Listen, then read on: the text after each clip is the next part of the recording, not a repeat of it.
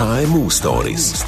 Der Nick Hartmann und die grossen Geschichten der kleinen und mittleren Unternehmen. Ein Podcast vom Swiss Venture Club. Es ist sicher eine der äh, spannendsten Halbstunden für uns alle pro Monat. Es ist äh, KMU Story, der Podcast vom Swiss Venture Club und ich weiß nicht, ob sie das gerne haben, so Schwergewichte, so, so nehmen wie, oder so Betitelungen. Das ist wie, ein bisschen wie Wetterfee. Ball flach halten. Eben. Ball das ist flach halten. Das ist ein kleines Markenzeichen yeah. von Peter Spuler, ehemaligen SVP-Nationalrat. Das tönt manchmal ein bisschen wie Ex-Miss Schweiz.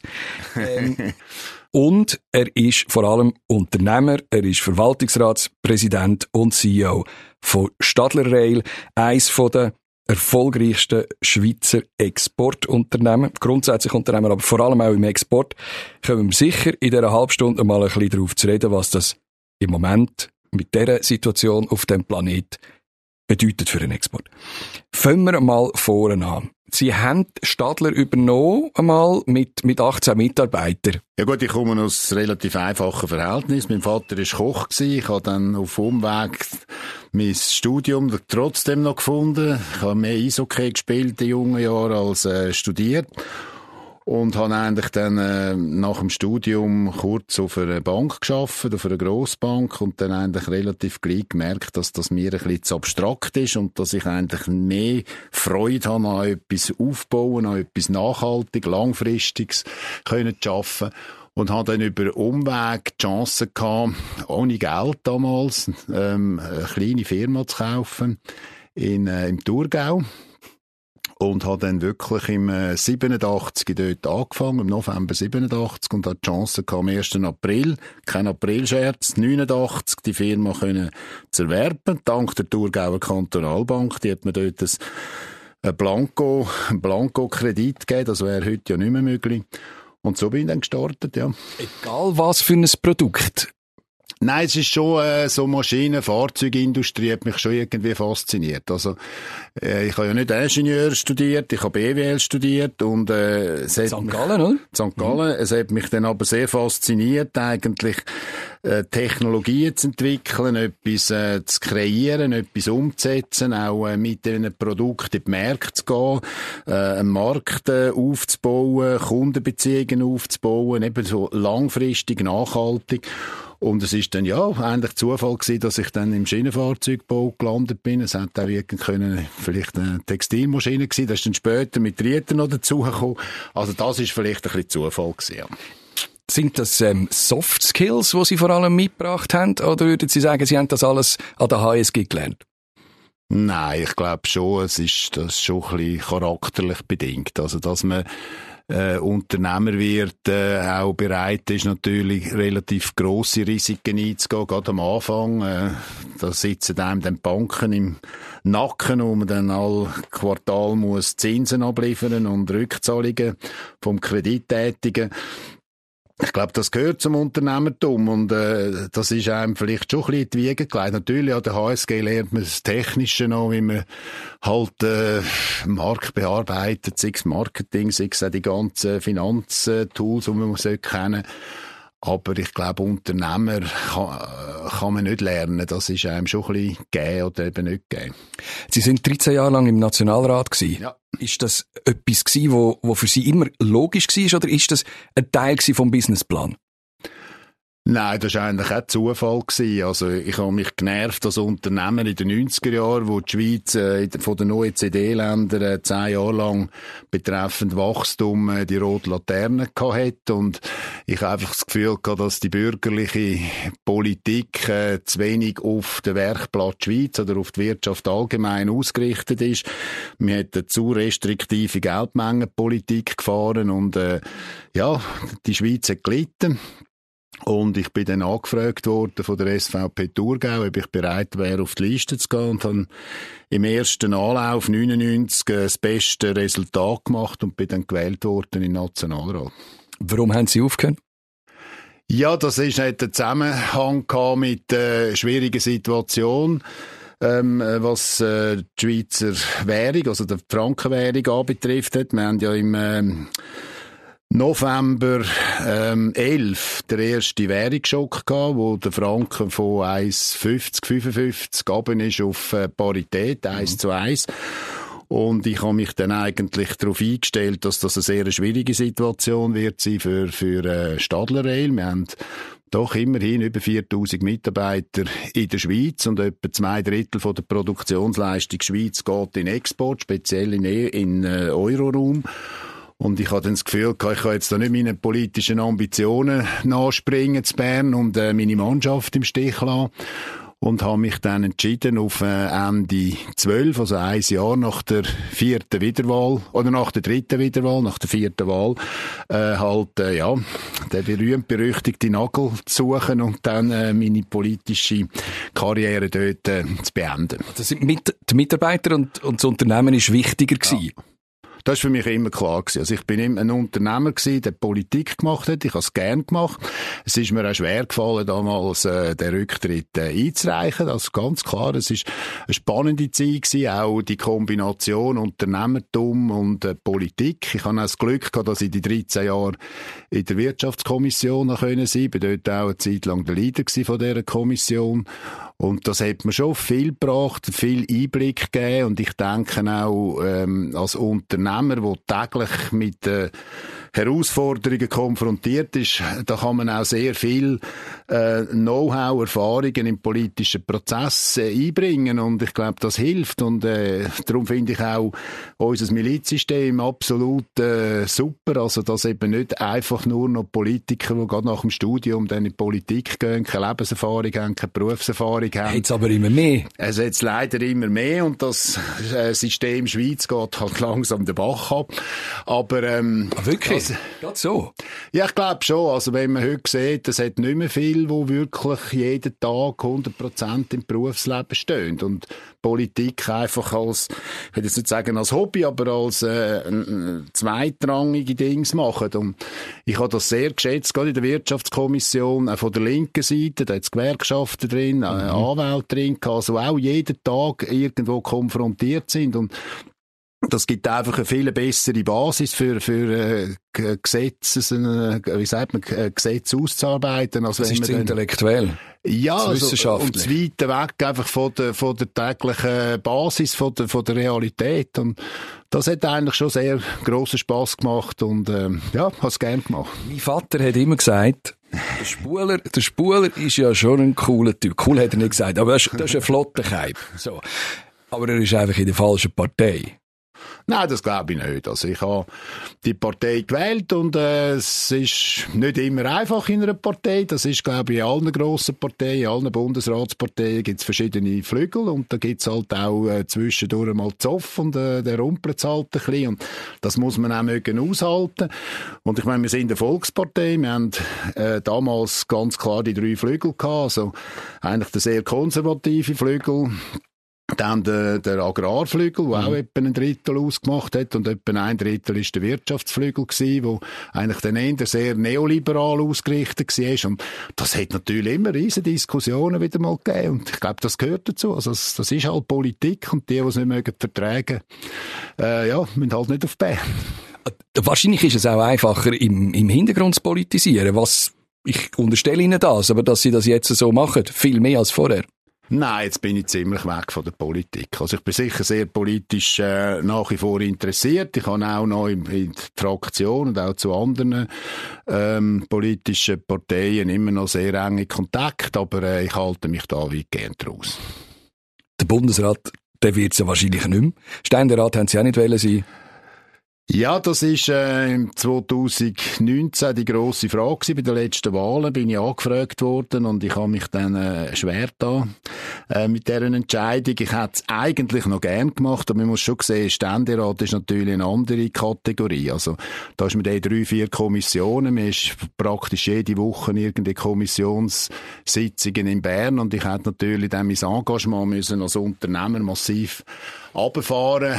Wir haben eine schwierige Situation gehabt mit meinem Nachfolger damals und ich glaube, im Nachhinein ist die richtige Entscheidung dass ich dort gesagt habe, so, jetzt Spuler, jetzt ist fertig. Ich habe eine aktuelle Mitarbeitendenzahlen. Jetzt reden wir über Stadler Rail. Ähm, etwa 12'500, stimmt ja, das? wir sind über 13'000 jetzt. Zählt man die Lehrlinge dazu, zählt man ähm, 100% Stellen oder, oder Anzahl Köpfe und das ist immer so, äh, so eine gewisse, gewisse Bandbreite, wo wir drin sind. Aber wir sind also plus minus 13'000. Auf der ganzen Welt sind, sind die Leute, äh, sind auch die Betriebe. Ähm, jetzt haben wir zwei Jahre Corona hinter uns und jetzt kommt... Sie schüttelt gerade den Kopf. Ja, ja, also wir haben jetzt wirklich zwei Härtejahre gehabt, äh, mit Corona, auch für die Mitarbeiter, die haben wir also wirklich leid da, wenn wir acht, neun Stunden pro Tag mit der Maske in der Produktion muss arbeiten. Im Büro kann man sie mal abziehen, wenn die Tür zu ist. Also da haben wir also unsere Mitarbeiter immer wieder leid da und äh, man hat auch gemerkt, wie halt, ja, es hat allen auf ein bisschen gestunken, die Corona und endlich geht die Corona vorbei. Und jetzt haben wir wieder neue Herausforderungen. Jetzt kommt die Inflation, Rohstoffpreise, die explodieren. Die Ukraine-Krise, wieder die Lieferketten, die unterbrochen werden. Äh, ja, das, ich sage immer, das ist Unternehmertum. Also es, es, sie lassen einem nie in Ruhe und dann muss man halt wieder an die Zecke und halt schauen, dass man das Problem oder die Probleme wieder kann lösen kann. Sie sind ähm, weltweit äh, am Operieren, auch im, im Osten. Ähm, es, es, sie haben mit Weißrussland äh, immer schon geschäftet, mit dem Lukaschenko, eine sehr umstrittene Persönlichkeit. Ähm, haben Sie das, was jetzt auf uns zugekommen ist, mit Ihrer Erfahrung, mit Ihren Beziehungen gesehen? Nein, überhaupt nicht. Ich glaube, das, was jetzt da in der Ukraine abgeht, das hätte niemand können voraussagen und es ist für mich nach wie vor äh, nicht nachvollziehbar, dass wir im 21. Jahrhundert in Europa wieder so einen Vernichtungskrieg erleben. Also das ist schrecklich und äh, also für mich auch äh, völlig überraschend gekommen. Also Sie haben bei der ersten Ukraine-Krise Russland-Ukraine gesagt, ja, wir liefern immer noch. Das ist um Zeug gegangen, gesagt, die Menschen müssen sich ja dort auch, auch können bewegen. Ähm, wie ist das jetzt bei Ihnen abgegangen in dem Moment, wo es geheißen hat, fertig, Schluss, wir liefern, es ist weltweit verboten, es gibt Sanktionen gegenüber äh, Russland? Ja gut, ich glaube nach wie vor daran, dass es wichtig ist, dass man eben so Länder, die so in einem Transformationsprozess sind, eben versucht, wirtschaftlich zu integrieren. Also, äh, und ich glaube, wir haben da auch sehr gute Erfahrungen gemacht, gerade mit dem Werk in, äh, außerhalb von Minsk. Wir haben in der besten Phase 1500 Mitarbeiter gehabt, die sind sehr gut ausgebildet vom Grund her. Die haben wir auch äh, in die Schweiz, auf Deutschland genommen, die haben müssen Sprachen lernen. Und äh, ich glaube, das ist wichtig, dass man denen die westlichen Werte, auch der Demokratie äh, in dem Sinn, äh, ja, das DNA mit auf den Weg gibt. Und es ist jetzt auch interessant gewesen, also die, die kommen mit Ukraine-Fahnen am Auto äh, arbeiten. Also in Weißrussland? In Weißrussland. Mhm. Und äh, wir tun es dann auch leid. Wir fühlen uns ja auch verantwortlich für, für die Mitarbeiter. Und das sind auch Familienväter, die nichts mit, dem, mit diesen Oligarchen oder mit diesen Regimen am Hut haben. Und äh, jetzt müssen wir halt, ja, gehauen oder gestochen, äh, die Sanktionen ganz klar akzeptieren. Das haben wir immer gesagt. Wir haben auch immer gesagt, als Unternehmer ist man nicht die Weltpolizei. Wir haben, wir haben äh, supranationale Organisationen wie eine, eine UNO, wie eine EU, wie eine OECD und weiß noch was alles, die sind verantwortlich, um äh, politische Lage zu beurteilen und dann entsprechend Sanktionen auszusprechen. Und dann hat sich die Wirtschaft ganz klar daran zu halten. Und wir haben jetzt halt müssen das Werk praktisch runterfahren, also sind dran runterfahren. Die was machen wir mit denen? Ja, was Aufträge rausnehmen aus, ähm, aus äh, Weißrussland. Wir haben jetzt viel auf, äh, ins Werk auf Polen verschoben, in die Schweiz verschoben, auf Berlin verschoben. Ähm, am 4.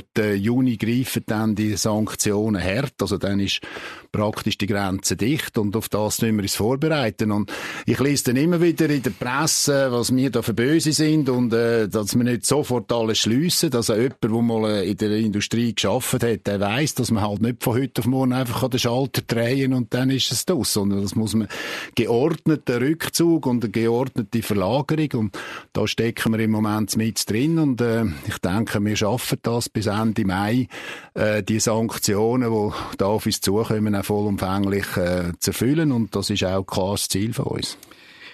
Wir verlassen das Thema nachher äh, auch wieder, aber gleich noch eine letzte Frage. Äh, wie reagieren die Mitarbeitenden, ähm, wo, wo auch die, in der Schweiz zum Beispiel, machen die auch Druck, üben die Druck auf, aus Nein, ich glaube, das ist ein grosses Verständnis. Und wir haben jetzt auch ein paar hundert mitgenommen mit der Verlagerung. Also, äh, äh, wie gesagt, das sind sehr gute Mitarbeiter, sehr loyal, sehr gut ausgebildet. Wir haben eigentlich in allen anderen Werken jetzt äh, Teil äh, zweistellige Anzahl von, von weißrussischen Mitarbeitern was auch hilft, den ganzen Transformationsprozess von diesen Aufträgen äh, umzusetzen. Also man, man stellt sich das sehr einfach vor, aber wenn man ein paar, paar hundert so äh, Zugkästen und die kann man nicht einfach von heute auf morgen schnell irgendwo auf einen Lastwagen packen und verschieben. Aber das ist ja so ein Exodus, der jetzt stattfindet. Gehen alle internationalen Buden gehen jetzt raus? Ja gut, ich kann jetzt nur äh, die Situation für, für Stadler Rail sagen oder für die Firmen, wo wir sonst noch beteiligt sind. Und es ist klar, dass, dass wir das müssen äh, erfüllen und das haben wir auch wollen erfüllen. Und vielleicht noch ganz kurz, oder? Äh, da, da, das Stichwort, das man immer im Deutschen hört, ähm, äh, Wandel durch Handel.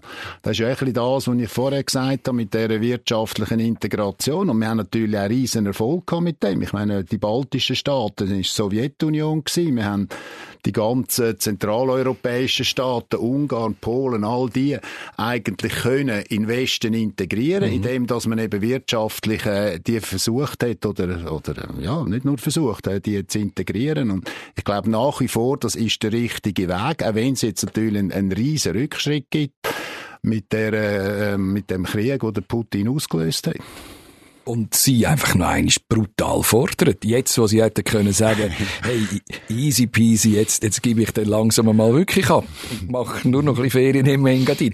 Dort habe ich sie übrigens mal gesehen auf dem Flugplatz. Ah, das ist schon möglich, ja. ja. Nein, äh, wie gesagt, ähm, äh, es ist halt Unternehmertum und es, es kommt halt immer los. irgendetwas wieder dazwischen und etwas Unerwartetes und äh, das, was jetzt geht, dass es so als toxischer Cocktail auf uns zukommt, ähm, eben mit Inflation, Rohstoffpreisen explodieren, ähm, Lieferketten noch wieder abbrechen, äh, die ganzen Sanktionen, ist jetzt gerade ein bisschen viel, vor allem jetzt haben wir zwei Jahre äh, Covid gehabt und jetzt hat es mal ein Jahr, zwei mal ein bisschen einfach normal können weitergeben. Es ist, wie es ist. Das wird ja nicht gerade morgen fertig sein. Ja. Nein, das glaube ich auch. Also da, da werden wir, ich sage, das geht ein paar Jahre, bis das wieder sich beruhigt hat. Und ich glaube, solange der Putin äh, an der Macht ist, äh, mit wem wollen sie verhandeln? Man kann jetzt nicht mit dem Putin, also als westliche äh, Organisation oder als westli westlicher Staat, mit dem man Verhandlungstisch sitzt. Also das wäre für mich jetzt absolut äh, nicht nachvollziehbar. Und ich glaube, es muss dort entweder eine massive Niederlage von der russischen Armee geben oder, oder der Putin muss abgeben oder wird gestürzt, bevor überhaupt man richtige Verhandlungen äh, kann kann, führen und das Ganze auch wieder äh, in geordnete Bahnen kann lenken. Eben, da können Sie auch mitreden, weil Sie sind ja mal, sind Sie Greni? Greni gewesen? Ja, ich bin... Kadi oder? oder? Kadi. Ge Gebirgsgrenadier Kadi. Ja, wir, haben, äh, wir haben gelernt, wie man mit äh, feindlichen Panzern umgeht. Das haben wir die Saison bis zum geht nicht mehr äh, ja, geübt. So eine solche Krise, die nicht aufhört, äh, hat Folgen in einem Unternehmen, 13.000 Mitarbeitende, die wollen Jobs haben, die wollen, wollen äh, äh, Produkte können herstellen äh, In welche Richtung gehen jetzt Ihre Gedanken? Redimensionieren?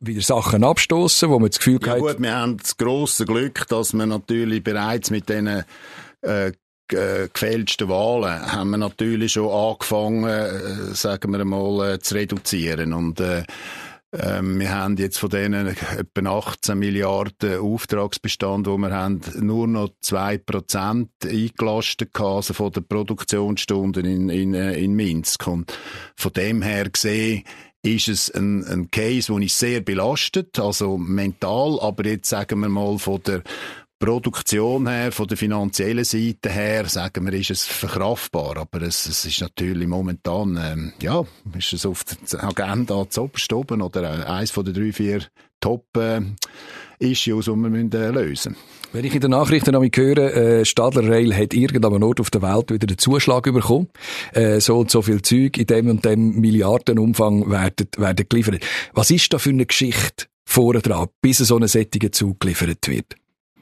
Ja, das ist natürlich eine lange Geschichte. Also man weiß ja etwa, äh, in welchem Land, welche Bahn äh, in den nächsten Jahren, welche, welche Beschaffungsprogramm, ähm, wie sagt man, lanciert. Und dann versucht man natürlich mit Präsentationen, mit Einladungen von, von, den, von den potenziellen Kunden in die Werk. Wir ähm, versuchen ein Produkt, äh, wie sagt man, in ein gutes Licht zu rutschen. Dann kommt eine Präqualifikation in der Regel, wo man gewisse Bedingungen muss erfüllen muss, dass man dann überhaupt zugelassen wird. Und dann kommt die ähm, offizielle Ausschreibung. Das sind meistens äh, Tausende von Punkten, die man muss dann erfüllen muss. Und dann geht vom Angebotsabgabe bis zum Zuschlag in der Regel ein Jahr, anderthalb. Und dann gibt's meistens einen Rekurs, dann geht's nochmal ein Jahr. Und dann kann man anfangen im Engineering, ähm, mit der Arbeit und dann etwa ein Jahr später geht's, fängt es an in der Produktion. Und dann kann es natürlich sein, bei grossen Serien, dass es dann vier, fünf Jahre geht, bis man die ganze Flotte geliefert hat. Sind Sie da involviert? Sehr, ja. Ja. Das mache ich Das ist gerne. tatsächlich, wirklich? Ja, Nein, nein, da bin ich also sehr an der Front. Das ist so. Also Sie gehen verkaufen? Ja, auch. Und dann natürlich auch in der ganzen Abwicklung dort, wo es Problem gibt. Das habe ich auch zu Sohn gelernt. Der Chef ist dort, wo er am meisten Einfluss kann nehmen. Und das ist meistens bei uns dort, wo es Problem gibt. Und dann muss man halt Flaggen zeigen und unterstützen und helfen, dass, dass man solche äh, Situationen auch kann äh, bereinigen Aber vom Business her, ich meine, Sie haben ja so viel mit Beamten zu tun muss ja schlimm sein. Für sie, wo ja so schon fast eben neoliberal denkend ist manchmal. Nein, ich glaube, also in der heutigen Zeit, äh, ich glaube, so Beamte, so, wie, wie man das sich äh, vorstellt, äh, da, da gibt's praktisch nicht mehr. Also heute sind die Bahnen auch sehr, ähm, sehr, äh, wie sagt man, innovativ, progressiv unterwegs. Äh, wir wollen äh, die neueste Technologie, wir, wir wollen äh, Kosten sparen, wir wollen Energieeffizienz. Jetzt ist natürlich Green Technology, also Dieselzeug kann man vergessen. Wir sind dort auch führend in Europa. Wir haben keine Firma so viel Akkuzeug verkauft bis jetzt wie, wie Firma Stadler. Und das, ja, das macht Spaß und da muss man halt auch als Chef ein bisschen dabei sein. Am Schluss, wenn so ein Zug geliefert wird, äh, muss man sich vorstellen, das wird übergeben, wie, wie man ein Auto kauft. Ja, ist schon ein bisschen komplizierter. Also, oder wir sind natürlich nicht im Produktgeschäft, wir sind im Projektgeschäft. Also ein, ein, Zug muss dann durch die ganzen Zulassungen durch. Das ist bei einem Auto, wenn Sie ein Auto gehen, kaufen, dann ist es zugelassen. Dann können Sie den praktischen Schlüssel drehen und fortfahren. Das ist bei uns nicht der Fall.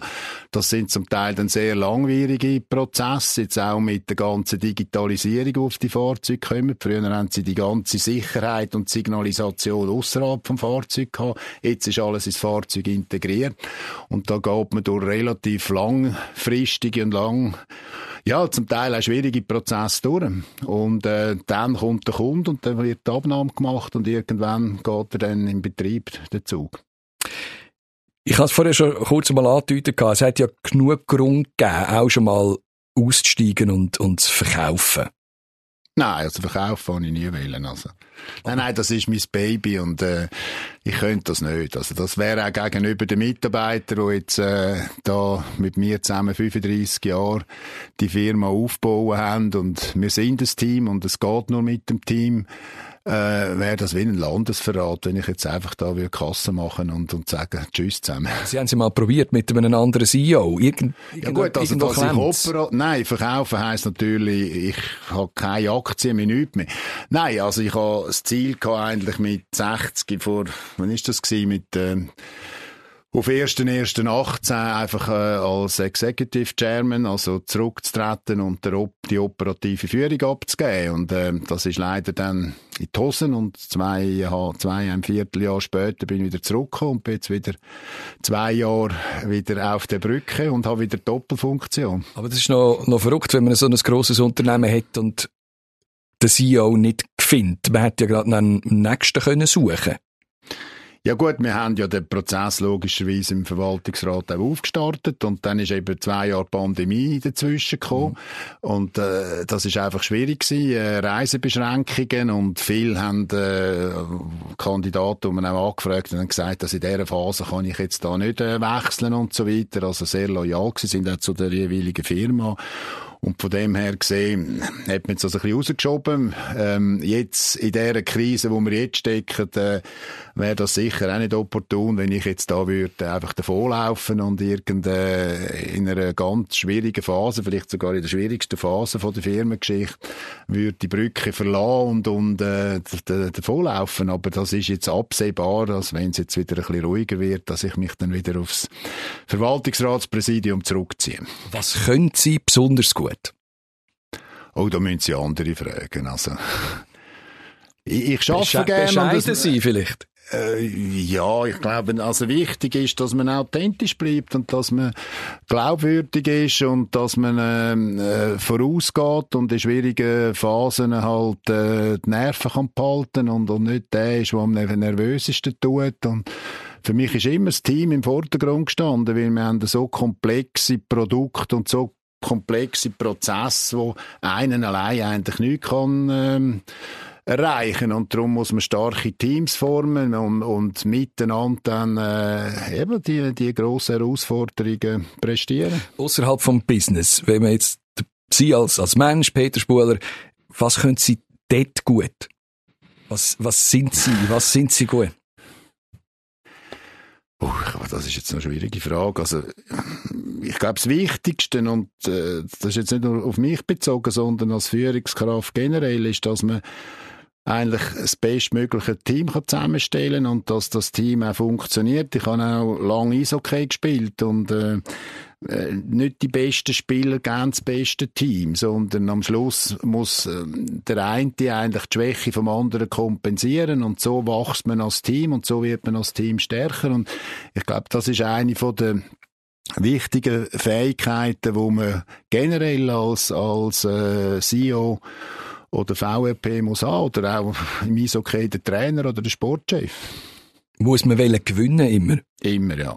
Also man muss immer auf aufs Feld gehen, sei es im Eishockey oder Saison oder äh, eben als Unternehmen, wir wollen auch gewinnen und das ist heute noch schwierig, wenn man äh, Ausschreibungen verliert. Also dann schlafe ich dann ein paar Nächte nicht so gut und äh, das stinkt mir heute noch, auch nach 35 Jahren. Und ich glaube, wenn man da, das äh, Siegergehen nicht mehr hat, also dass man gewinnen mit dem Team zusammen, dann muss man aufhören. Also dann muss man dann wirklich noch anfangen Golf spielen und sich zurückziehen.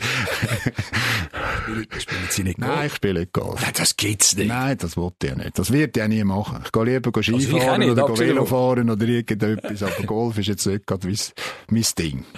Haben Sie, also, Entschuldigung für alle Golfer, die da zulassen. haben Sie irgendwo auch schon mal versagt? Ah, oh, schon viel. Also ich glaube, äh, wenn man sich engagiert und und wo gewinnen, dann, dann versagt man auch und macht Fehler und, und äh, steckt auch Niederlagen ein und die tun auch weh und dann ist wichtig, dass man aus Niederlagen auch kann die Schlüsse ziehen Warum hat man verloren? Warum ist das schief gegangen? Und entsprechend korrigiert und auch zu sich selber kritisch ist und auch gegenüber dem Team kann Fehler zugeben. Ich glaube, das, Schlimmste, wenn wenn äh, ein Team merkt, dass der Chef einen Bock geschossen hat und der will dann irgendeinem von den Mitarbeitern in die Schuhe schieben, das geht gar nicht. Oder? Dann muss man auch die Grösse zum stehen und sagen, sorry, ähm, jetzt haben wir ein Seich gemacht, jetzt zurück auf Feld 1, jetzt neuen Schwung holen und dann hopp der Besen.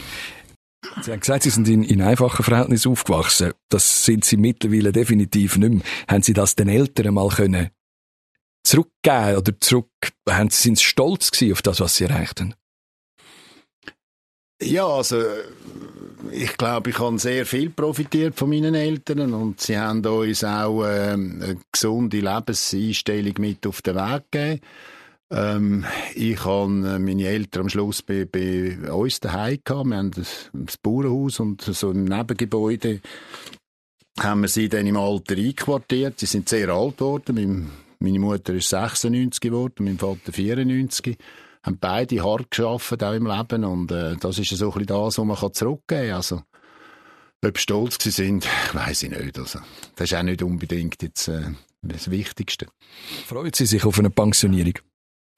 Ja gut, ich werde das Leben lang arbeiten. Also ich werde einfach jetzt äh, irgendwann wieder ein bisschen reduzieren und halt vielleicht ähm, statt fünf, sechs Tage, vier, fünf Tage pro Woche etwas machen. Aber dass ich jetzt einfach äh, da praktisch den Stecker ziehe und nur noch daheim sitzen und Zeitung lesen, also das wird sicher nicht der Fall sein. Und ich fühle mich auch noch fit und ähm, es gibt noch viel zu tun und auch jetzt, wir haben jetzt eine recht junge Mannschaft bei Stadler auch in der Konzernleitung, wieder zwei 35-jährige nachgenommen Konzernleitung und äh, das macht auch riesen Spaß, wenn man ähm, kann mithelfen, den Jungen einen gewissen Erfahrungsschatz, den man sich angeeignet hat, auf den Weg zu geben und ja, das, das, das ist eigentlich etwas sehr Schönes und ich glaube, das werde ich auch weiterhin machen und einfach vielleicht ein bisschen reduzierter Form. Noch ein bisschen mehr Skifahren und so, dann, dann schauen wir mal. Stadler Rail, was passiert in den nächsten zehn Jahren? Ja gut, unser Ziel ist ganz klar. Wir wollen die besten, qualitativ die besten Züge ähm, liefern. Und ich glaube, wenn wir das Ziel können heben und ich glaube, da sind wir sehr gut unterwegs ähm, auch mit neuen Innovativen, eben jetzt gerade Green Technology, wir bauen jetzt den, den Prototyp für, ähm, für Kalifornien als, als Wasserstoffzug, also ein äh, Brennstoffzellenzug, äh, das macht schon Spass, also, also, also das Neue noch reinbringen. Und und äh, dann glaube ich, dann wird es so weitergehen. Und eben mit auch wieder gewissen Rückschlägen, wie wir jetzt erleben äh, mit dem Ukraine-Konflikt, das muss man auch äh, halt akzeptieren, wegstecken, äh, sich neu orientieren, neue Zielsetzungen ähm, haben. Wir, wir wettet ja schon seit ein paar Jahren ein bisschen Fuß fassen im äh, in Südostasien. Bis dahin, bis dahin haben wir das noch nicht angekriegt, dass wir wirklich nachhaltig dort können eine Basis aufbauen können, um auch mit unserer Technologie in dem doch sehr grossen und wichtigen Raum, gerade auch im ÖV-Bereich, äh, zu reüssieren. Wir haben jetzt äh, von Neuseeland einen grossen Auftrag gekriegt und von, von Taiwan. Wir sind da zwei, drei anderen ähm, Aufträge dran, aber so richtig den Durchbruch haben wir nicht geschafft und das wäre jetzt auch nochmal ein Ziel, wo wir, wo wir äh, anvisieren oder wo ich jetzt auch mir noch auf die Fahne geschrieben habe. USA haben wir recht einen guten Start angelegt mit dem Werk in Salt Lake wo wir jetzt seit vier Jahren mit der Basis in, in den USA selber sind. Mhm haben wir jetzt äh, einen grossen Auftrag äh, Metro Atlanta gewonnen mit 256 äh, Metrozügen. Also das ist schon, ja. Man muss einfach schneller sein als Chinesen. Ja gut, die kochen auch mit Wasser. Also für mich sind, ich, ich lese das auch immer in der Zeitung, dass Und Sojasauce. Ja, dass die jetzt uns so einheizen. Also bis jetzt äh, haben wir eigentlich noch nie verloren gegen Chinesen. Wir haben in Österreich die Westbahn gegen Chinesen gewonnen. Wir haben in Atlanta, USA, ähm, Metro Atlanta gegen Chinesen gewonnen. Also momentan, die, die harten Konkurrenten, die sitzen nach wie vor in Europa und die heizen uns ein und die müssen wir äh, können schlagen in diesen Ausschreibungen. Ja, wie im Sport, der Besser soll schlussendlich gewinnen. Ja. Und das scheint zu funktionieren. Das ist äh, ein KMU-Story mit dem Peter Spuler, Verwaltungsratspräsident und CEO von Stadler Rail. Herzlichen Dank, sind Sie da gewesen. Die und alle anderen spannenden Geschichten, die gibt's überall, wo es gute Podcasts gibt. Wir hören uns wieder nächsten Monat. Ihnen gute Zeit. Danke bestens. KMU Stories. Der Nick Hartmann und die grossen Geschichten der kleinen und mittleren Unternehmen. Ein Podcast vom Swiss Venture Club, einem KMU-Netzwerk, wo in allen Regionen von Schweiz mit seinem Prix SVC der besten Unternehmer vom Land die verdiente Anerkennung verschafft.